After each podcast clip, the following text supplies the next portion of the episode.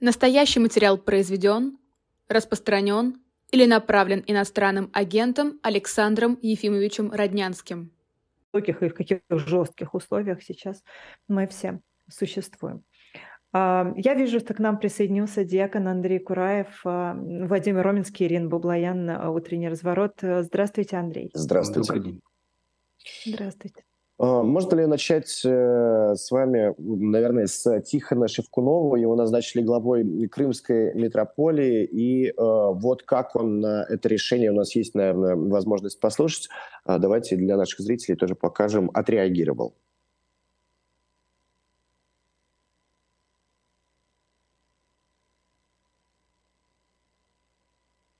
Идет, да, наверное, надеюсь. Ничего не слышно. Вот сейчас тебя слышно. Что такое Крым? Что такое Крым был в, древ... в, древ... в, не... в Древней Греции, Византии? Колыма. Это Колыма. Это для нас он Крым. А для них это было место, где люди не жили нормально. Ссылали туда и Златоуста, и Климента, да, Папу Римского, на Колыму. Вот и мне на курорты Колымы. Ну Андрей, вот вы ну, видели, вот... да, вы, Андрей, наверное, это видели э, уже вчера. Э, сравнил он, да, с Колымой, собственно говоря, что его туда отправляют. А, во-первых, почему такое сравнение? И если он так действительно сравнивает это с Колымой, почему его туда отправили? Я думаю, что это некий такой печальный диагноз вообще всей нашей церковной системе. То, что когда появляется, человек начинает в рясе, начинает говорить спокойно, живые, с чувством юмора и самоиронии, то тут начинаются всевозможные конспирологические толкования и так далее. Э, то, что Крым – это Колыма, ну, я сам об этом много раз говорил, когда касался истории Крыма, истории Византийской империи и так далее. Да, это факт. Это крайне северная окраина Римской империи. И когда она была языческая, и когда, соответственно, это, это была Византийская империя, и, и когда это была еще даже не империя, а просто Греция с ее полисной системой, тот этот греческие колонии, вынесенные за море далеко, и самые северные, конечно, это опять Крым. Да, и понятно, что это опять же самые северные колонии и города Генуи уже в средние века – это так. Просто, знаете, однажды я видел замечательную карту мира, э, изданную в Австралии. И вот это было несколько неожиданно, то есть там все было перевернуто. Вот. И Австралия, и Тих, Тихоокеанский регион были в центре. А мы привыкли к тому, что на карте мира Россия должна быть в центре. И вот эта вот такая москвоцентричность нашей истории, восприятия, вот она и сказывается. Так вот, для Средиземноморского мира, мира колыбели цивилизации нашей, конечно же, Крым – это крайне северная опасная окраина. И традиционно это место ссылок. Это место похода всяких авантюристов типа Одиссея, но кроме того, это еще и место ссылок. И когда был период, когда из э, римских столиц, скажем так, из крупных городов высылали христиан, э, то тоже порой их высылали именно туда. А поэтому в определенном смысле история христианского Крыма, она э, идет даже раньше и быстрее, чем история некоторых регионов Римской империи. Да, так что это, это, это стоит помнить и стоит этим странным словосочетанием Крым это Колыма шокировать людей для того, чтобы разбить у них вот эти вот очки э, курортного балдения. Что вот Крым это, это юг, это пальма, это все хорошо. Я, кстати, не уверен, что пальмы тогда были. Вот, скажем, 2000 лет назад не уверен, что пальмы в Крыму были. Я боюсь, что это советское уже такое, и советский импорт туда. Или российский, российский, точнее говоря, Российская империя, как и, простите, но эвкалиптов не было там вот, они завезены относительно недавно, там в 19 веке только были. И на побережье Абхазии, и в Сочи, и так далее. Да, так что э, Тихон просто вот, ну, э, сказал, для историка вещи, культуролога вещь очевидна. А желание спроецировать это на реальную Колыму и отождествить это с политическим смыслом современной какой-то, ну, Колымы сталинских лет, но это уже некоторые догадки. Вот это уже не то, что было сказано, а то, что хочется услышать. А вообще то, что его туда направили, это какая-то рутинная история? То есть в этом какого-то символизма тоже не стоит искать? Это ссылка или повышение по карьерной лестнице? Так, ну, наверное, здесь надо различать первую некую оценку самого того человека, в жизни которого это совершилось, угу. и объективные последствия. Зрения объективных последствий это несомненное повышение. То есть, если вот смотреть со стороны, то человек получает большой плюс в свою биографию. Потому что он оказывается в такой точке, которая находится в центре медийного внимания. Он находится в точке, где значительно гораздо большей степени, чем в Псковской земле сегодня э, совершается какая-то такая глобальная история. И, конечно же, э, его, скажем так, э, его аудитория, она позитивно оценивает эту спецвоенную операцию – она очень возбуждена вот идеей утраты Крыма, надо его отстоять. Э, то есть при сохранении э, нынешнего политического режима в России быть связанным с Крымом – это очень хорошо. Вот. Кроме того, это хорошо с точки зрения Джиара. То есть, понятное дело, что если на твоей визитной карточке значится должность, название которой есть Крым, то это э, лишает возможности отказа тебе в любой твоей просьбе, в любом московском или каком-то ином кабинете. Э, вот. Э, поэтому, конечно, у Тихона так с этим проблем не было. Но здесь его лоббистская сила, она утраивается. Так что с этой точки зрения это плюс. Какие могут быть минусы? Ну, говорят, что здесь удаление от Москвы. Ну, простите, в эпоху интернета это не важно. Кроме того, именно для Тихона Крым это не, не остров. А, потому что, хотя обычных самолетов нет у гражданских, но военные спецборта летают постоянно, и у него, конечно же, есть допуск к этим военным спецбортам. А, но плюс к этому интернет, телефон и прочее, тоже здесь никакой изоляции у него в этом смысле не будет. Есть риск? Да, есть. Но Тихон человек верующий, монах, для него это не проблема. Как раз скорее это то, что ну, скорее будоражит и придает особую бодрость в молитвах. Так что они Тихон Шевкунов... смерти убегают. Тихон Шевкунов, он знаком с Путиным еще с 99 -го года, когда тот э, руководил Федеральной службой безопасности. Э, породило это, наверное, много и слухов, и э, кривотолков, э, и даже вот за Шевкуновым закрепилось, э, что он, мол, духовник президента. Но важные истории писали, что, скорее всего, насчет духовника неправда. Ну, вот знакомые общаются. Как бы вы оценили влияние Тихона Шевкунова на э, Владимира Путина? Но у меня не было возможности, что называется, в естественной среде обитания их наблюдать. А то, что этот контакт есть, и он старый, это точно – а другое дело, что как раз именно эта связь Тихона и Путина показывает, как уже к концу 90-х годов переменились роли и времена. То есть, если раньше чекисты использовали Попов в каких-то своих играх, то уже к концу 90-х все наоборот э, произошло, да. И отец Тихон, когда еще был на Лубянке, на настоятелем монастыря он любил говорить, что я архимандрит о Лубянке. Вот. Более того, однажды он мне сказал так, что я себя чувствую епископом при дворе императора Константина, а когда каждый в IV веке, когда каждый день приходят всевозможные высокие имперские чиновники и просят креститься. Ну, когда император обратился сам, да, публично, то, соответственно, и чиновники это восприняли как отмашку, знак, да, что нам тоже тогда пора. Вот. Э, так что контакт этот есть.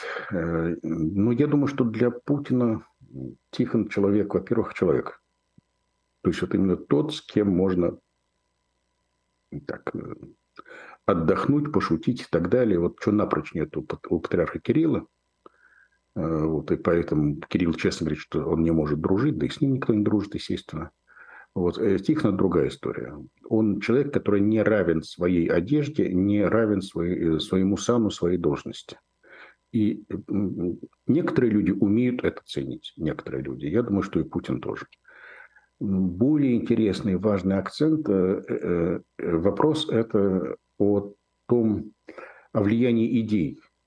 То есть одно дело, может ли Тихон повлиять на какие-то административно-кадровые решения. Этого я не знаю, да, использует ли он это или нет. Вмешивается ли он в эти вопросы, советуется с ним Путин, там, кого назначить министром или губернатором. А, хотя, да, однажды он мне говорил, что еще в давние-давние годы, что вроде бы Путин спрашивал его, кого порекомендуют какие-то вот губернаторы тогда была очередная война борьбы с коррупцией, и у Путина была надежда на то, что если губернатор будет человеком верующим, то, может быть, Бога побоится, красть будет меньше. И вот в этом контексте он однажды спрашивал у Тихона рекомендации. Вот. Но потом я больше такого от него не слышал. Вот. А вот вопрос более серьезный, гораздо более серьезный, это вопрос о картине мира. И вот здесь я думаю, что да, во многом картина мира, которая есть в голове у Путина, в значительной степени она заложена туда беседами, может быть, какими-то книгами, фильмами, которые тот получал э, от э, Тихона Шевкунова. Это может быть такое, да. Но я так понимаю, что по... есть мнение, что именно Тихон Шевкунов э, может стоять за преследованием режиссера Кирилла Серебренникова. Нет, это какая-то очень старая история. Нет, сейчас я подробностей никаких не вспомню ее. Андрей Вячеславович, я хотела, знаете, такой у меня глобальный, наверное, вопрос а, в связи с последними событиями, да, очередного витка войны сейчас между Израилем и Хамас. Вообще вот эти вот войны, а, которые основываются да, на межнациональной розни, на религиозной розни, это, ну, то есть это бесконечный процесс. Это вообще свет в конце туннеля может быть какой-то,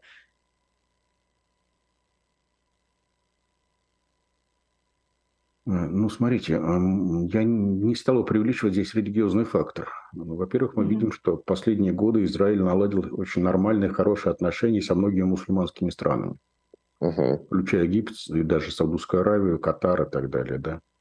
Э, второе, мы видим, опять же, и среди мусульман позиции, что государство Израиль не должно существовать, она уже перестала быть майнстримной. Вот. Поэтому в данном случае я думаю, что вопрос не в религиях, религии могли бы договориться. Вопрос в недвижимости, э, владении землей и, ну, соответственно, в том, что есть люди, которым хочется разжигать ненависть. Кто-то есть. Они для этого используют религиозную тематику, это несомненно. Вот. Но опять же, для того, чтобы их сдержать, э, необходимо делать ровно то же самое. То есть тоже развивать религиозную тематику, но в другом направлении. Направлении мира, а не поиска врага и мотивов для войны. Но, понимаете, ну, как однажды сказал один христианский миссионер в Индии, еще в XIX веке, когда еще можно было выражаться неполиткорректно – он сказал так, мощное древо индуизма сможет срубить только топор, древко которого сделано из него самого. На более толерантном языке 20 века или 21 это называется инкультурация миссии. Вот. Э, также и здесь. Победить исламистский терроризм может только исламское богословие.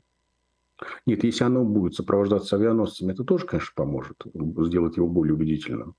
Э, но, но все же Э, ислам... с исламистами надо говорить на языке ислама. Но если чуть-чуть назад отойти, да, но все же мы видим, например, понятно, что борьба за территорию, да, вот Азербайджан забрал себе свою э, территорию там на Горный Карабах, да, но мы видели, как армянское население оттуда бежало, все-таки потому что как раз вот этот вот межнациональный и все-таки какой-то религиозный вопрос, он все-таки есть. Да нет, ну он, несомненно, есть. Вот кто же его отрицает? Ну а это, по-вашему, не основной фактор сейчас все равно? То есть с этим можно как-то что-то делать, как-то работать? Ну, насколько я понимаю, Израиль считает, что основной вопрос сейчас это просто уничтожить пусковые ракетные установки. Не изменить исламское богословие, не уничтожить тем более ислам, да? Вот, а просто обеспечить какой-то поиск безопасности все эти вот подземные ходы, коммуникации, все это террористическое метро, террористическую подземную инфраструктуру, которая напичкана газом. Угу. По-моему, там в этом главный вопрос сейчас. Ну и в Европе многие сейчас говорят, что вот эти вот и акции в поддержку, даже, ну, понятно, не Хамас они выходят, да, они выходят в поддержку Палестины, но многие говорят о том, что гражданская война, вот она фактически там не за горами. Стучится в двери. Да. Ну, в Европе это другой вопрос, вопрос такого левацкого мейнстрима университетского, я бы сказал, mm-hmm. это касается и американских университетов, это и, и Европы в значительной степени касается. Э, в общем, безусловно, Европе предстоит еще всерьез задуматься над тем, э, ну, стоит ли вот именно э, этот лексикон и этот политический майстрим поддерживать и отождествлять себя с ним. Ну, это очень сложная тематика тоже. Вот. Но это, это же не только студенты, а леваки выходят тоже. на акции в поддержку э, палестинского мирного населения. Выходит и много мигрантов, которые сейчас э, находятся в Европе. И здесь просто хотелось бы тоже вашу позицию увидеть. Э, Если это бы это были только мигранты... То, что это ну, как бы Европа на, на, на пороге некой гражданской войны. Или же ну, это действительно реальность, которая может уже совсем скоро э, постучаться в двери? Нет, я не думаю, что имеет смысл употреблять слово «гражданская война» слишком рано, да, и, к счастью.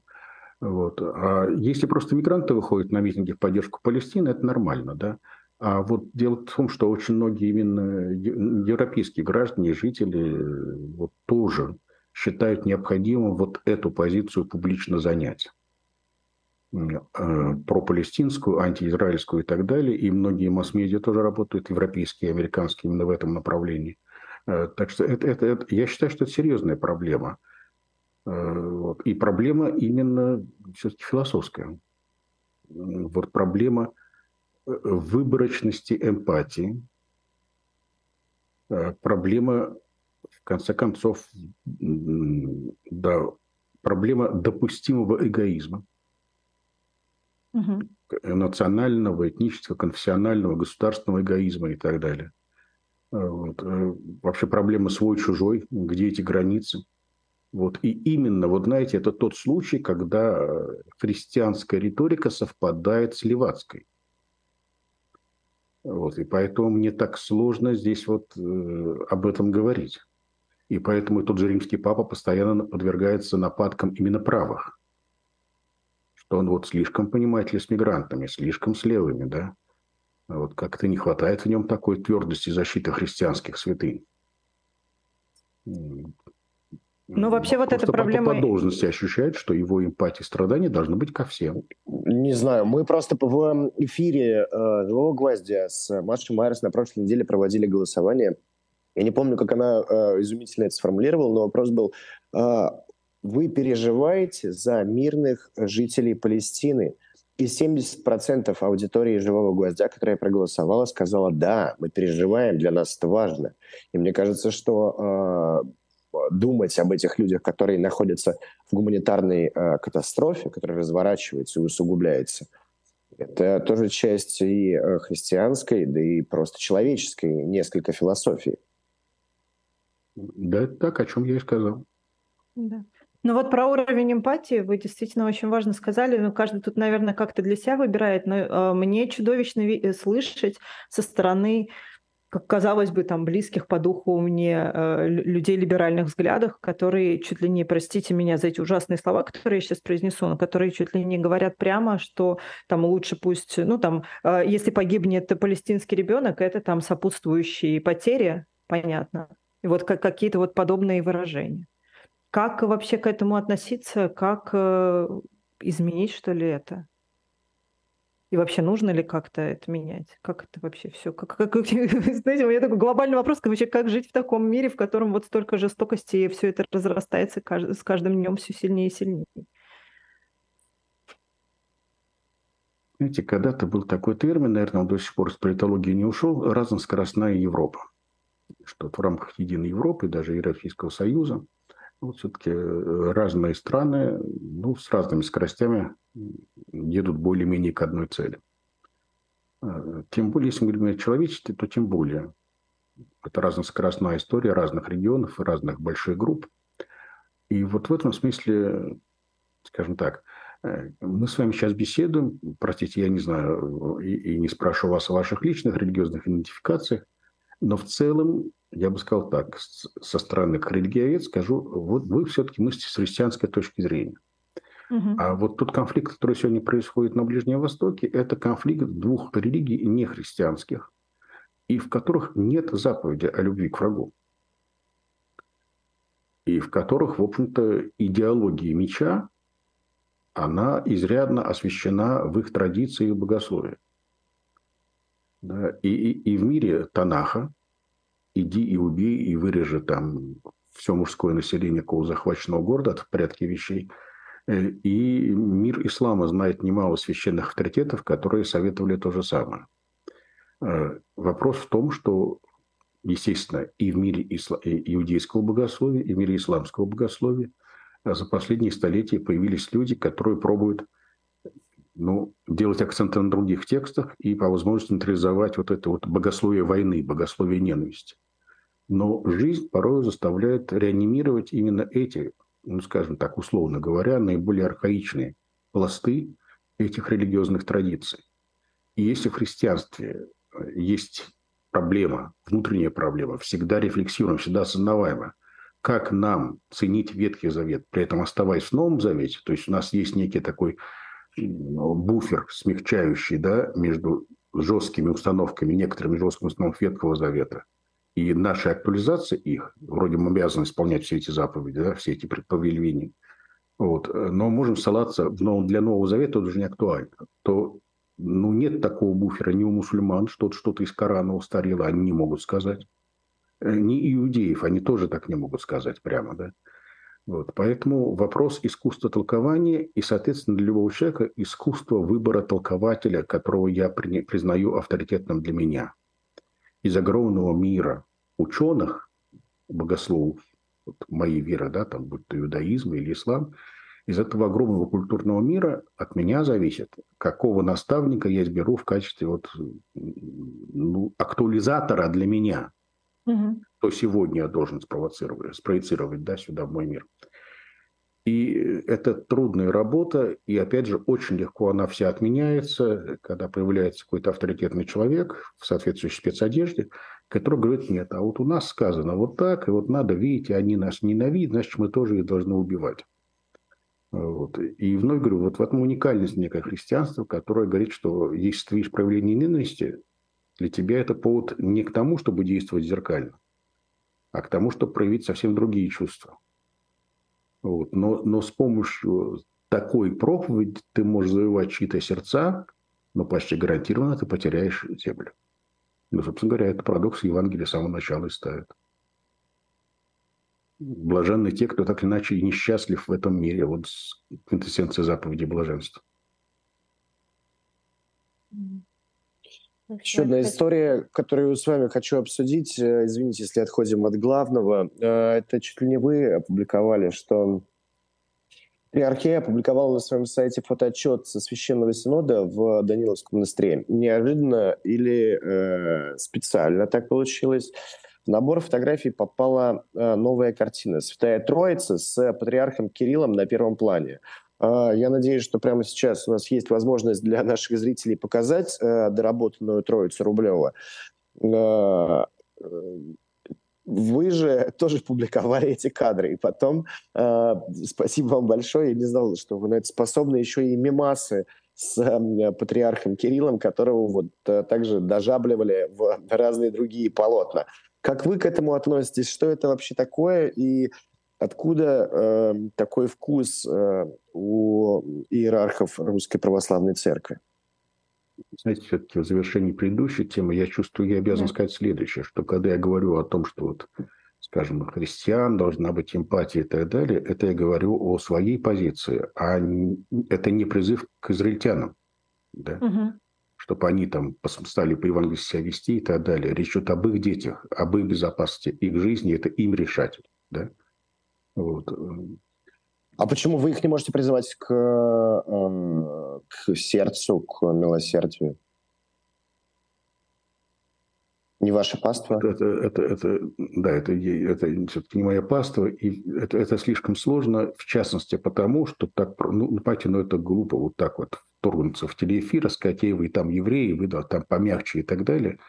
Помимо всего прочего, еще все-таки надо понимать, что слишком часто и христианские миссионеры, которые обращались к евреям с, просьбой, с проповедью любви, затем переходили к методам инквизиции весьма и весьма нелюбящим и немилосердным, да, поэтому тоже вот делать вид, что этих столетий тоже не было, и давайте-ка вот мы с вами впервые встретились два одиночества, и давайте-ка вот я считаю себя христианином, а, а, а, а вы, оказывается, нет, ну я вам сейчас расскажу, да.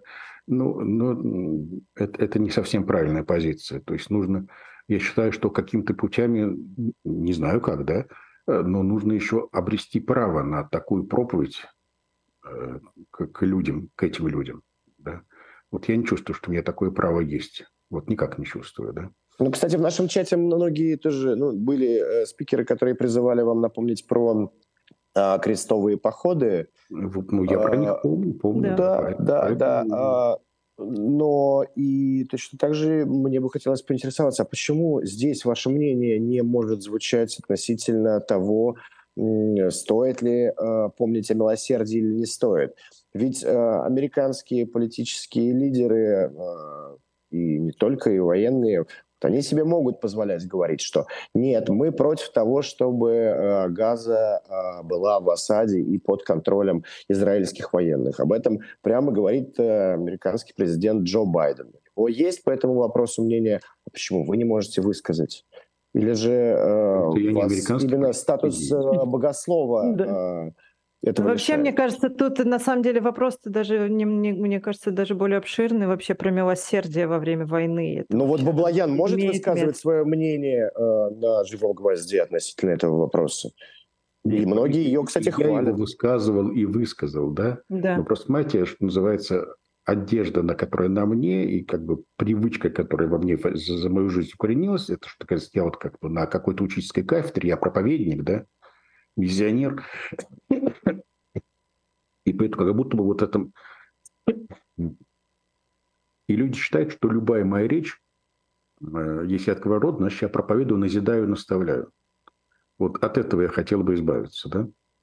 Что это не так. И моя позиция – это моя позиция, и, и многие говорят, это не мое дело. Учить ли украинцев, как им защищать свою страну, или же евреям, да, вот. Быть человеком, да, желательно везде, но я говорю, дальше будут прийти аргументы из своей традиции, которая будет не всем понятна. Не для всех это одинаковый авторитет. Теперь, что касается картинки, фотографии. Э, видите, произошло ровно то же, что ну, произошло в первый раз очевидным образом в 2012 году в связи с историей с Пусси Так, ну, начну издалека. Со времен Фрейда мы знаем, что культура – это система табу одно из важнейших табу – разделение священного и мирского, сакрального и профанного. Угу. И вот, собственно говоря, э, эта граница, она, конечно, достаточно зыбкая, но вот очевидным и скандальным образом она была нарушена патриархом Кириллом, который в феврале 2012 года, так недельки за две до президентских выборов, которые вернули на Владимира Владимировича, Э, Кирилл встретился с ним и сказал там свои знаменитые слова на тему о том, что я вам прямо как патриарх, исполняя свой долг, скажу в лицо, вы там исправили кровизную историю и так далее. То есть это был такой предвыборный спич, совершенно четкий. Ну раз патриарх вышел из алтаря и вошел в мирскую политику, выборную, самую такую грубую, да, э, то, соответственно, известные девушки Женя Пусси Райтс решили нанести ему ответный визит – вот, они тоже сознательно нарушили границу священного и мирского, но после того, как эта граница была нарушена самим патриархом. И пришли в его храм, чтобы сказать ему, что они о нем думают. Значит, в данном случае э, с этой картиной произошла та же самая вещь. Эта граница священного и мирского была стерта, потому что в э, патриарх э, благоволил нарисовать себя в едином пространстве с, с Троицей. Знаете, это совершенно нормально, если человек сидит э, где-то в каком-то помещении, на стене какая-то картина или икона, и его фотографируют вместе с этой иконой. Это в порядке вещей, никаких претензий здесь нет. А вот в данном случае, если внимательно посмотреться, как раз это не так. Там нет иконы Троицы, это именно картина. У изображения трех ангелов нет границ, нет рамки, которая отделяла бы его от остального пространства. То есть это не пип, как в телевизоре бывает, да, картинка в картинке. Это не так.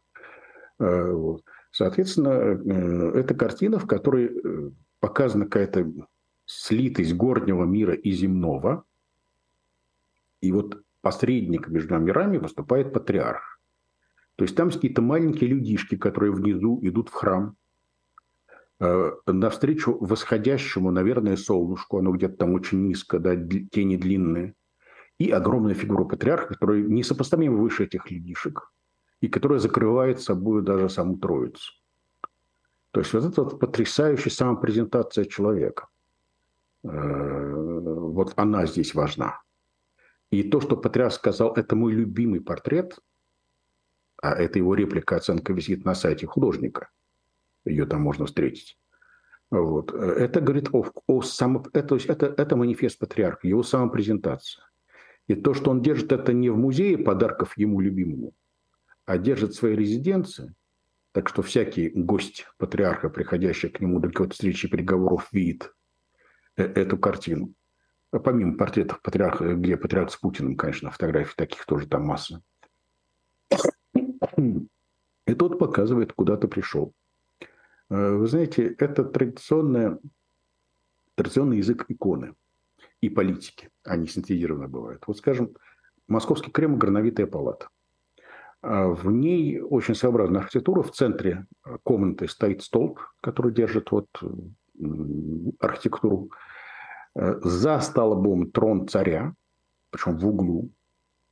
А напротив царя, в противоположном углу, там сиденье для просителей.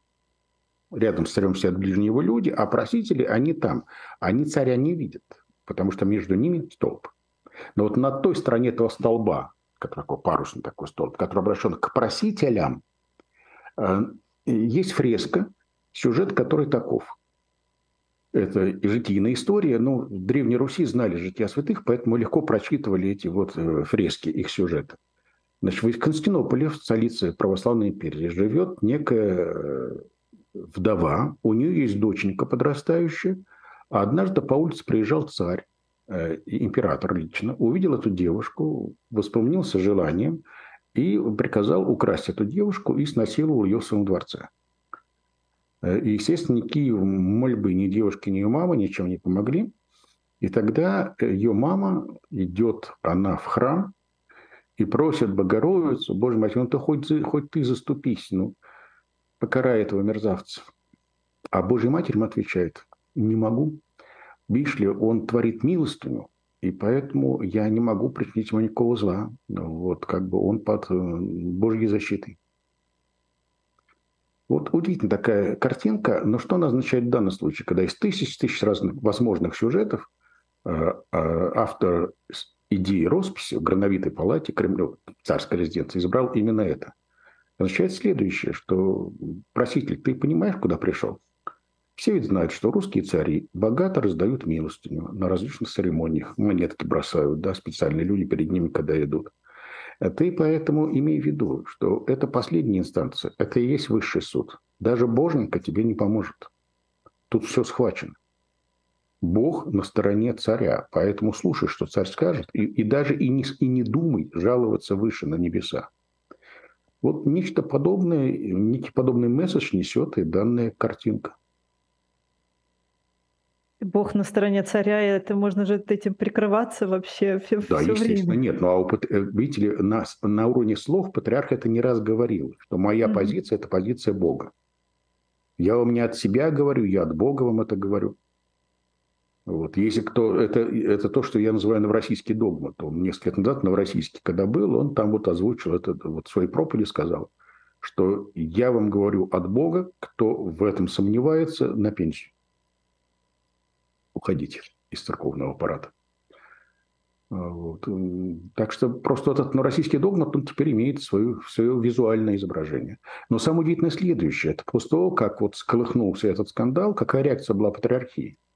Э, значит, вице-легойда, это его заместитель, то есть замминистра пропаганды Русской Церкви, господин Кипшидзе, разразился в Телеграме постом на тему о том, что это сумасшедший Кураев поднял волну, и вообще психически больные люди, вот они могут только вот в этом видеть что-то такое нехорошее, а прекрасная картина то да все. То есть, понимаете, вместо того, ну, первое, ты видишь, что волна есть, смущение людей, возмущение людей есть. Да? Казалось бы, как должен сделать христианин? в этом случае. Есть слова апостола Павла. Вот то, что я ем мясо или не ем мясо, не имеет никакого значения. Вот, но если то, что я ем мясо, смущает ближнего моего, ну, я не буду есть мясо вовек. То есть вот христианский пастырь вот так, в принципе, должен был бы себя вести. Ага. То, что эта картина вызвала вот такую волну возмущения, ну, проще всего. Ну, во-первых, снимите ее, во-вторых, сделайте это публично. Да?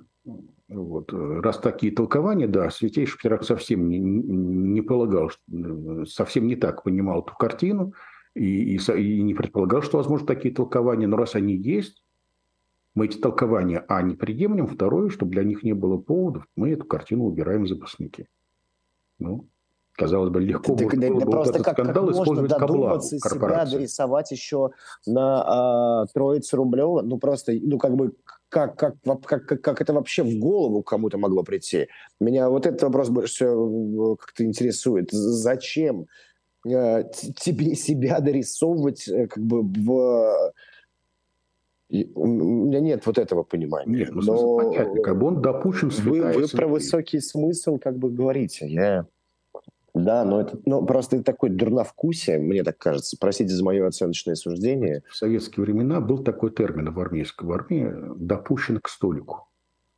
Вот в данном случае для Кирилла очень важно сказать, что он допущен к столику. Даже самой Троицы. Он столько, правда, чашу, там, которая стоит, жертвенную чашу, заслоняет своими телесами – ну вот он туда, да. Плюс к этому помню на Богословске, что богословские сюжеты иконы Троицы – это совет о создании человека, Троический предвечный совет. Вот там решаются судьбы мира. Да? Вот. Путин мечтает, чтобы новая Ялта была, где бы он бы на, на двоих, на троих тоже поделил бы глобус на части. Вот, э, вот, ну, патриарха свой глобус, свои замыслы, но он вот тоже, видите, помещает себя тут. Ну, я говорю, это самомнение человека, это неизлечимо. Спасибо вам большое. Да. Спасибо. Диакон Андрей Специальный Кураев гость в Андрей эфире Кураев. утреннего, утреннем эфире на «Живом гвозде». Спасибо, Андрей Вячеславович. И, наверное, надо сказать то, что очень многие а, люди в нашем чате интересовались, когда а, будет именно Андрей Кураев